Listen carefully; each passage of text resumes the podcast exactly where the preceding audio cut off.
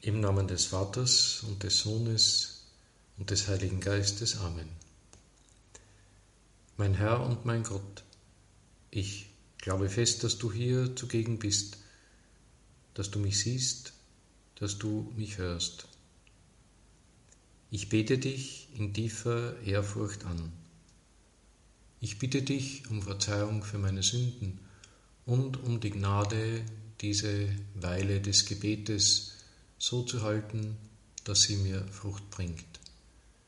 Maria, meine unbefleckte Mutter, heiliger Josef, mein Vater und Herr, mein Schutzengel bittet für mich. Ein Reicher wird nur schwer in das Himmelreich kommen. So sagt Jesus im Evangelium des heutigen Tages. Es ist die Fortsetzung der Schriftstelle von gestern, wo wir miterlebt haben, wie der reiche Jüngling, so wird er von Anfang an von den Kommentatoren dieser Stelle genannt, weil er jung war und reich war, wo dieser Mann zwar gute Voraussetzungen zur Nachfolge Jesu hat, er befolgt nach eigenen Angaben alle Gebote, aber er bringt es nicht übers Herz, alles zu verkaufen, was er hat, und so Jesus nachzufolgen. Er ging traurig weg, heißt es am Ende. Jesus mag ihm mit Wehmut nachgeblickt haben. Und dann sagt er zu den Jüngern gewandt, diese eindeutigen Worte. Eher geht ein Kamel durch ein Nadelöhr, als dass ein Reicher in das Reich Gottes gelangt. Und da erschrecken die Jünger und sie fragen Jesus, wer kann dann noch gerettet werden? Das ist jetzt auch unsere Frage, Jesus, an dich. In dieser Zeit des Gebetes, in diesen Minuten vor dir, Herr, mit dir. Das ist hart und es ist schwer. Einer, der reich ist, kommt schwer, er kommt fast nie in den Himmel. Und das ist schwer, weil wir äh, doch eigentlich alle ziemlich viel haben.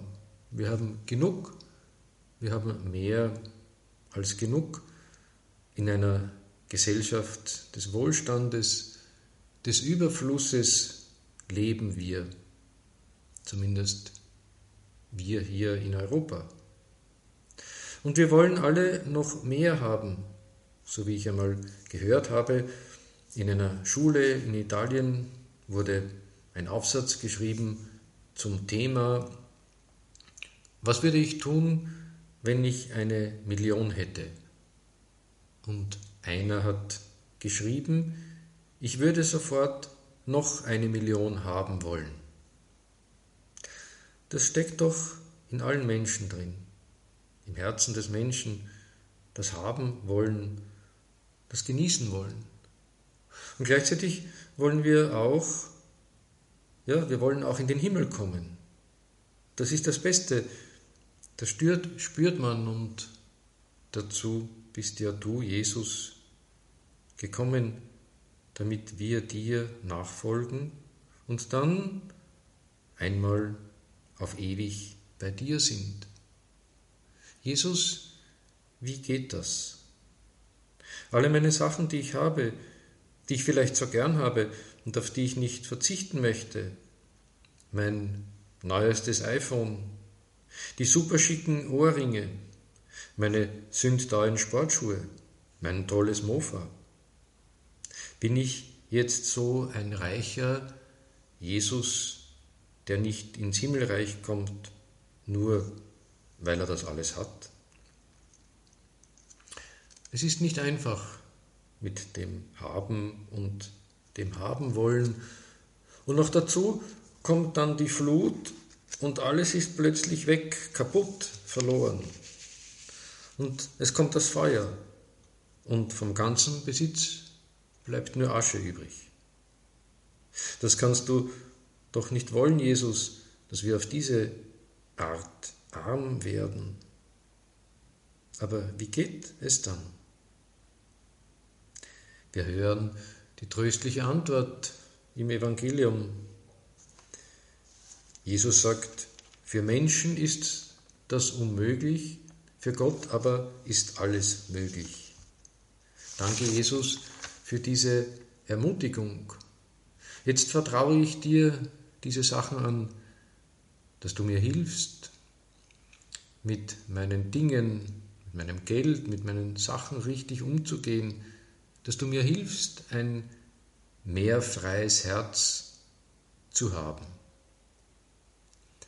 So wie der heilige Josef Maria in seinem Buch Der Weg schreibt, die wahre Armut besteht nicht im Nichthaben, sondern im Losgelöstsein, im freiwilligen Verzicht auf die Herrschaft über die Dinge.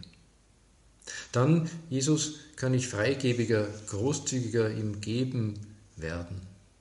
Bitte hilf mir, denn du sagst ja, für dich ist alles möglich. Dem Petrus sind diese Worte Jesu sehr nahe gegangen. Denn als er daraufhin, wie es dann im Evangelium von heute heißt, Jesus fragt, beziehungsweise zuerst sagt, du weißt, wir haben alles verlassen und sind dir nachgefolgt, und dann ihn fragt, was werden wir dafür bekommen, dann spürt man förmlich den Knoten in seinem Hals.